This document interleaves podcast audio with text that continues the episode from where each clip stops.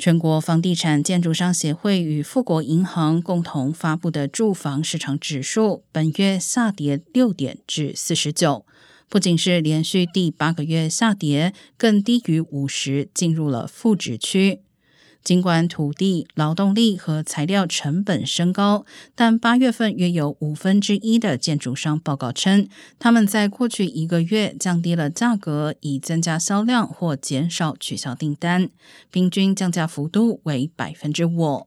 全国房屋建筑商协会首席经济学家表示，美联储收紧货币政策，加上持续上涨的建筑成本，使住房市场进入了衰退期。